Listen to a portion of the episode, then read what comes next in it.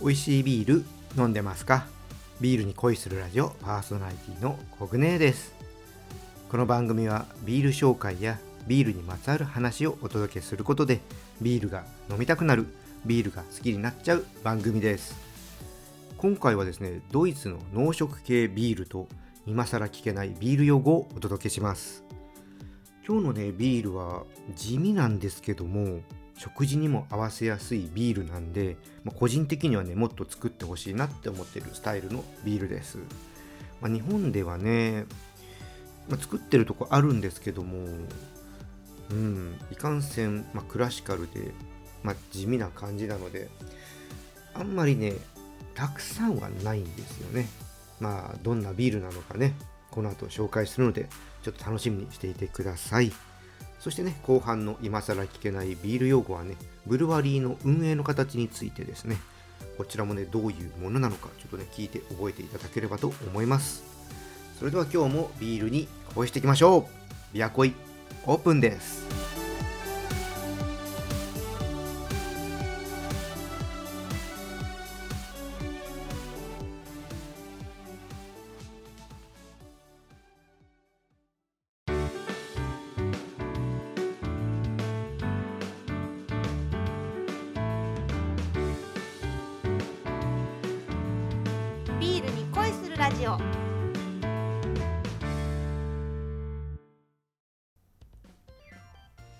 改めましてビアコイです。最初はおすすめのビールを紹介する今日の一杯からです。今回はドイツのエルディンガーデュンケルです。こちらはですねバイエルン地方に1886年に創業したブルワリーさんです。すごいですね。もう100年以上の歴史のあるブルワリーさんですね。でブルワリーさんのね特徴なんですけどもドイツの伝統を守り良質の酵母を使って醸造されたクリーミーな泡とフルーティーで爽やかな味わいのビールを作っているそうです。輸入元さんのねページにはビールは常温でも美味しくよりビールの香りや甘みを感じることができるので冷やして飲む時とは違った新しいビールの楽しみ方を発見していただけますっていうふうにね書いてあります。まあ、よくね、ドイツに、ね、行くとね、ビールが常温でびっくりしたとかね、そういう話を、えー、聞きますけども、まあ、実際には多分常温ではないとは思うんですけどもね、もうちょっと常温よりは冷たいと思うんですけども、日本みたいにキンキンにね、冷やさなくても、このね、ビールの香りとか甘み感じることができるっていうところね、まあ、そういったところが、ね、ドイツビールの楽しみ方っていうね、うん、日本とはまたちょっと違った形でね、楽しんでるよっていうところだと思います。はい、で、えー、こちらデュンケルの特徴なんですけども、黒ビール特有の深いコクと小麦ならではの甘みの絶妙なハーモニーを奏でる他にはないエルディンガーが誇る黒ビールで、泡立ちがよくクリーミーな口触りで、ステーキなどの肉料理と一緒にお飲みいただくと料理の味を一層引き立ててくれるそうです。そうなんですよね。だからデュンケルって僕の中ではなんかちょっと黒っていうイメージではないんですけど、まあ、結構、うんまあ、黒に 分類されるんですよね。なんかね、僕の中ではなんかデュンケルってもうちょっと茶色っぽさがあるんで、黒と思ってないところがあるんですけど、まあそうですね。一般的には黒に分類されてるビールですね。確か、あれ？朝日の生ビールの黒生もデュンケルだったなんかね、確かベースになってるのは、ごめんなさい、違ってたら すいません、今ちょっとちゃんと調べてないんで、うん、間違ってたらごめんなさい。うん。なんでね、そうそう、黒にね、分類されるんですね。で、ね、ここにもあった通り、あの、デュンケルね、いろんな料理とね、合わせやすいビールだと思います。ね、冒頭にも言いましたけども、身近なね、ビールになってくれればいいなって思ってるんですよね。でこちらのね、えデュンケルはですねボトルで飲むのはねもしかしたら初めてかもしれません。普段ねドイツビールがお店とかのオクトーバーフェストとかね確かああいうとこでね、えー、飲むのでねちょっと家で飲んだ記憶がありません。ということで初かもしれないエルディンガーのデュンケルのこのボトルね開けて飲んでいきます。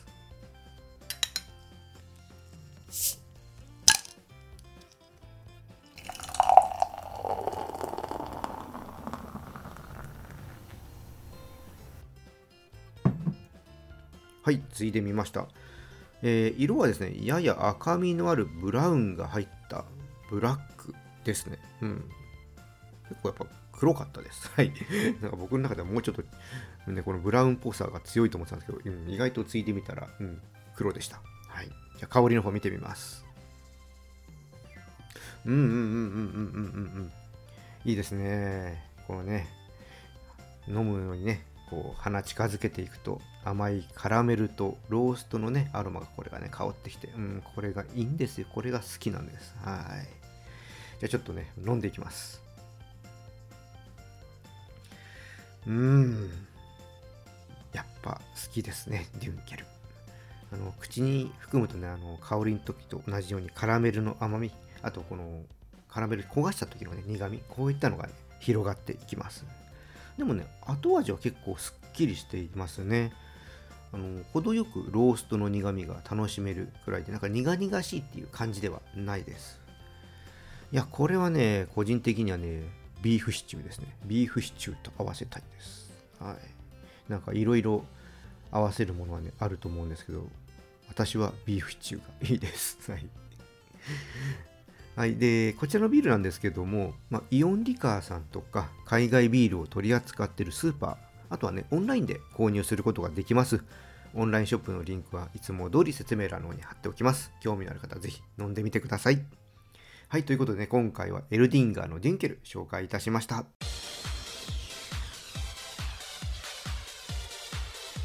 ビールに恋するラジオ。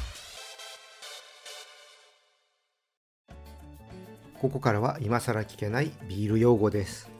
このコーナーではビールの専門用語をお伝えしていきます。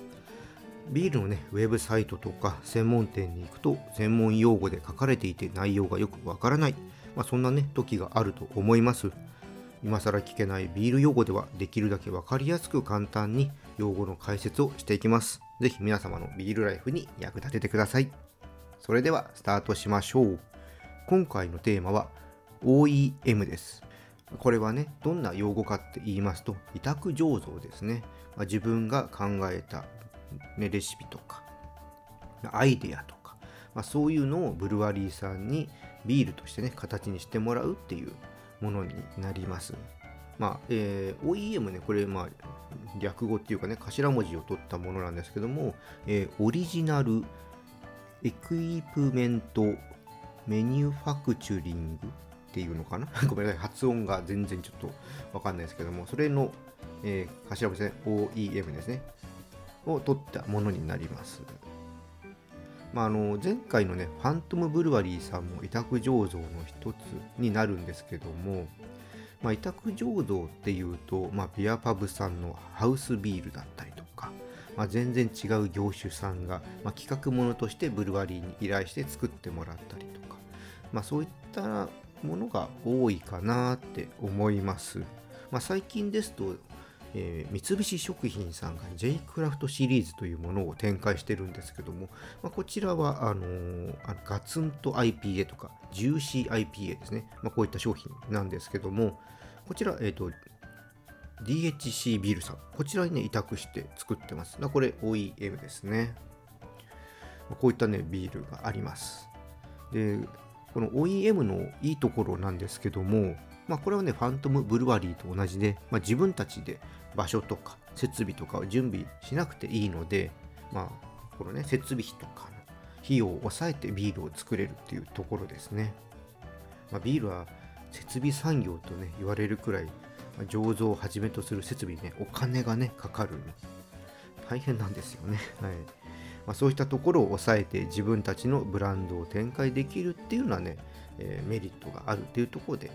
OEM っていうのはねあります。まあ、ただ、あのー大変な面もねやっぱありましてこれファントムブルワリーの時もねやっぱりありましたけども、まあ、自分たちの条件に合う委託のね先見つけるのこれが大変ですね。であとは自分たちが求める味これを実現してくれるブルワリーさんなのかとかね作る量とか、まあ、そういったところが、うん、決まらないとできないので、まあ、特に、まあ、ブルワリーさん側もねある程度ちゃんとビジネスとして成り立たないと大変なのでそういった意味でお互いがウィンウィンに慣れるっていうことがね条件になってくるので、まあ、そういったところを探すのは、まあ、ちょっと大変なところもあります。あとはですね、まあ、作ったら当然売らないといけませんからこの販売先ですねこういったところはちゃんと確保できるかとかそういったところもねやるにあたっての課題になると思いますもちろんあの売るためにもね必要な条件っていうのがあるので、まあ、そういったところもちゃんとクリアできるかっていうところもね、えー、実現までの課題としてありますね。うんまあ1回きりの企画ものならねまだ実現しやすいかもしれないんですけどもこれ連続でねやっていくってなると、まあ、簡単なことではないので先ほどねあのちょっと例え出させてもらいました三菱食品さんの J クラフトシリーズなんかはねこう作り続けてるのでこれはねすごいなって思います。ねえ。どうですか？皆さん自分のビールって作ってみたいですか、まあね、条件さえ満たせば、あのー、自分のね考えたビールっていうのは世の中に出すことはできます。どうでしょうかね皆さん。うんまあお金もね引っかかりますけども。やってみたいですかね。まあ僕は何でしょうね。うん。一人ではないかな。なんかねこう企画の中に、入ってねまあ、プロデュースっていうんですかねアイデアを出すとか、まあ、そういったのならやってみたいですけどね。自分一人でじゃあ委託醸造をするかって言ったらそれはやっぱりすいませんお金がないんでできないですね。はいということでね今回は OEM 委託醸造についてねちょっとお伝えしてみました。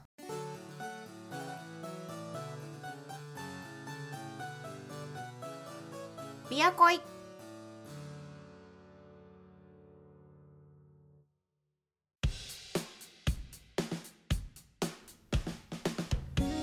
ビアコイ楽しんでいただけたでしょうか？委託醸造ではないんですけども少量でオリジナルビールを作ることができる場所なんかっていうのはねありますま有名なところですと茨城県の日立のネストビールさんがオリジナルビール作りのね体験とかをやってますまあ、ちょっとね、今調べてみたんですけども、15リットルで約3万6000円。で、これ1グループ6人まで参加することができます。なんで、あの、6人でやると1人当たり、えー、6000円ですね。で、ビール作り体験することができます。で、ボトルにするとね、45本ぐらいかな。ちょっとね、作れる量によって、あの、麦汁の取れる量とかで、ちょっとその辺の変わるんですけども、確かね、45本ぐらいになるんですよね。なので、5人とかで行くと、9本ぐらいですね。まあ、9本、1人9本もらえれば、うん、結構いいんじゃないですかね。はい。あのー、私も3回ほどここでオリジナルビール作りましたけども、まあ、ほんと9本あればね、十分ですね。うん興味の、ね、ある方ねやってみてはいかがでしょうかあの知識としてもビール作りこう体感しながら学べるのでねいい経験になりますよ、まあ、何よりもね一緒にいろいろみんなとやっていくのがね楽しいですねまあ、何回かこういう話もしているとは思うんですけどもね、うん、今年行けたらいいかな、久々に。うん、なんかそういうのをね、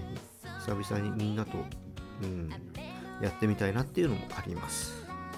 はい。じゃあね、今日はね、この辺りでオーダーストップにしたいと思います。